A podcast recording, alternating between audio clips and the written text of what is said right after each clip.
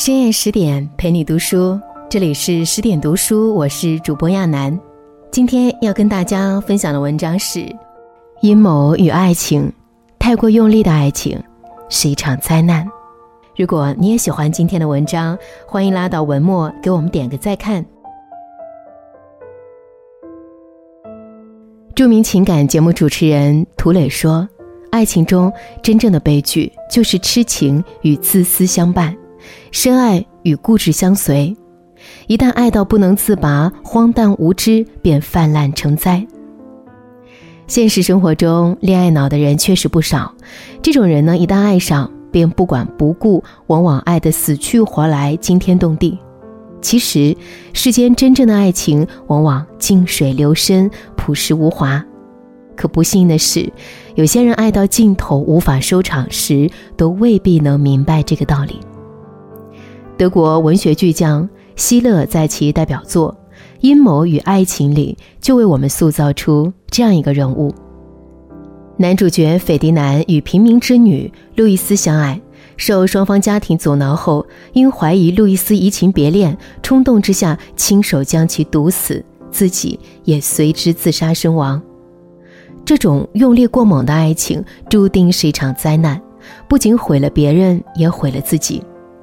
正如张小娴所说：“深情是我承担不起的重担，收放适度，别让爱成为桎梏，这才是爱情最好的归路。没有现实感的爱情，终将昙花一现。”故事发生在十八世纪的德国，当时的德国呢，由许多小邦国组成。斐迪南上校是其中一国宰相的儿子，他家世显赫，身份尊贵。但却不顾一切爱上了平民乐师家的女儿路易斯。路易斯的父亲害怕自己的独生女儿被权贵玩弄，坚决不同意，甚至下定决心，宁愿拿着小提琴去卖艺讨饭，也不会用我独生女儿的灵魂和幸福去换钱。他不允许斐迪南到他家里来，还打算亲自去请求宰相中断他们的关系。宰相得知这一消息后，好言好语，用大好的前途诱惑劝导斐迪南。毕竟，对贵族阶层来说，婚姻事小，前程事大。宰相早已为斐迪南安排好了政治联姻。可任性的斐迪南根本不听父亲安排，他坚定的要和路易斯在一起。劝说无效后，宰相只好带着一帮人到路易斯家，当着斐迪南的面羞辱路易斯是妓女，还企图抓走路易斯的父亲。斐迪南逼急了，无可奈何之下，他威胁父亲说：“如果这样，那谁也别想好！我要在全国人民面前揭穿你用阴谋手段害死前任宰相的事。”宰相一时没辙，只好暂时放过了路易斯一家。新结婚时代里有句话说：“婚姻要门当户对，或者说要条件般配，不能只凭感情。再深的感情，在门不当户不对条件上不般配所带来的生活琐碎中，也得给磨没了。”而斐迪南和路易斯所处的时代还是封建社会，等级森严，贵族与平民之间通婚可是犯禁忌的大事。最关键的问题是，路易斯对此也有清醒的认识。他曾说：“我明白，我和斐迪南之间有一条难以跨越的鸿沟，只有在门第和出身的差别消失之后，我们才能得到爱情和自由。”因此，当斐迪南想要与他一起私奔时，他毫不犹豫地拒绝了。我们年少时都曾天真的认为。爱情，只要那天阳光正好，他穿一件干净的白衬衫就足够了。长大后才明白，没有现实基础的爱情终将昙花一现，即便绚烂一时，也难经日光考验。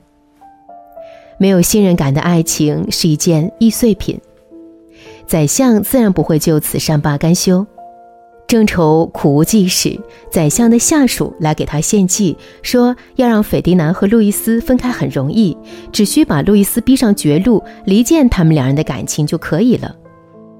于是，宰相先让人在全城散播斐迪南要结婚的消息，然后亲自带着法警去路易斯家，把路易斯的父亲抓进了监狱。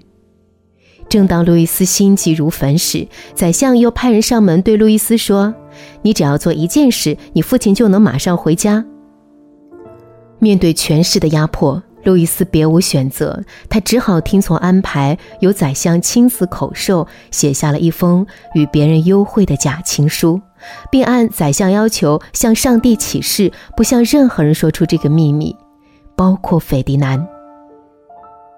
俗话说：“不怕贼偷，就怕贼惦记。”这封情书在宰相的精心策划下，顺理成章地被斐迪南捡到。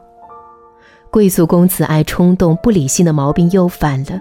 他看完信，先是目瞪口呆，后是四处狂走，嘴里还不停地痛骂路易斯：“这个天使面孔、魔鬼心肠的淫妇荡妇，你竟然背叛了我们的爱情！”他像一头狂怒的狮子，向路易斯家狂奔而去。当斐迪南眼露凶光地冲进路易斯家时，路易斯正因假情书一事满怀愧疚与悲伤。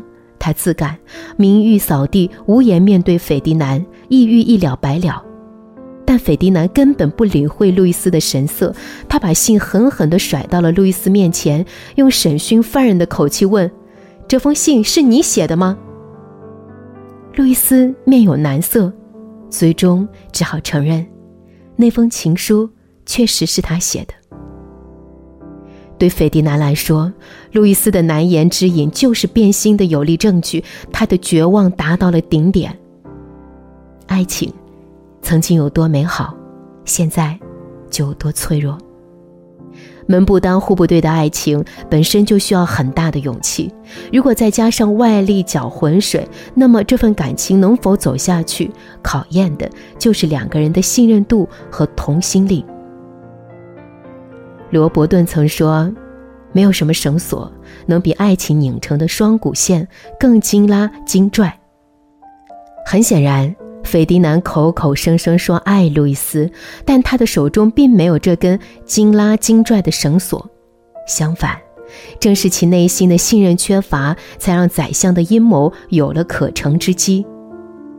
没有信任的爱情，就像一件易碎品，也许好看，但不堪一击。太过用力的爱情是一场灾难。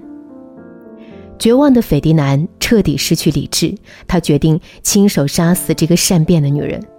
斐迪南跟路易斯要了杯柠檬茶，他一边咬牙切齿地痛骂路易斯是魔鬼、是毒蛇，一边将早已准备好的砒霜倒入杯内。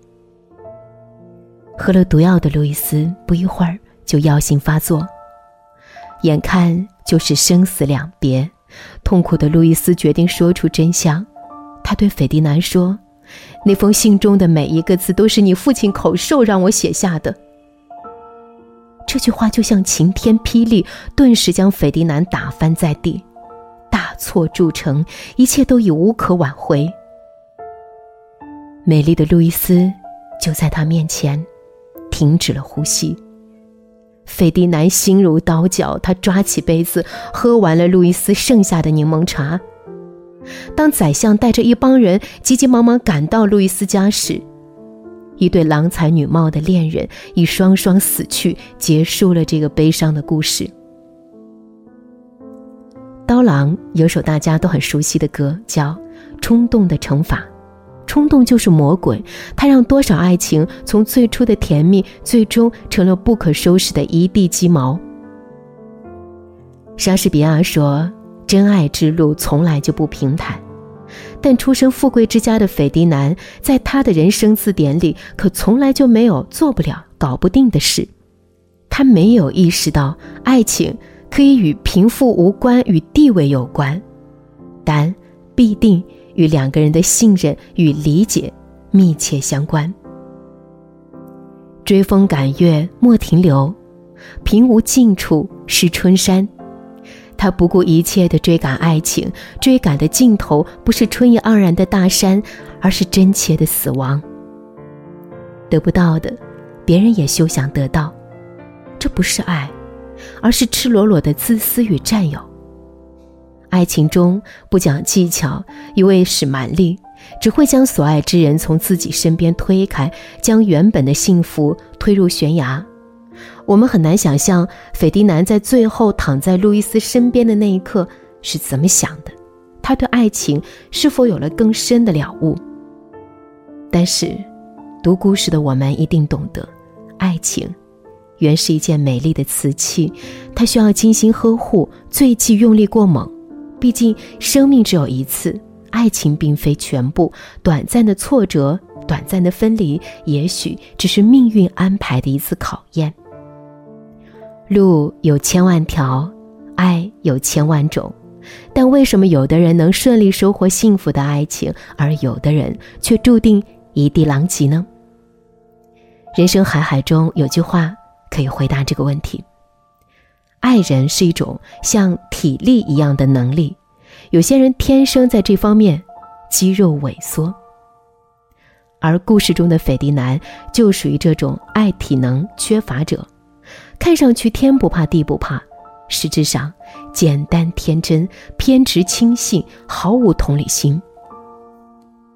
张爱玲说：“生在这世上，没有一样感情不是千疮百孔的。”爱情同样不可能十全十美，只有拥有爱体能的人，才配得上美好无瑕的爱情。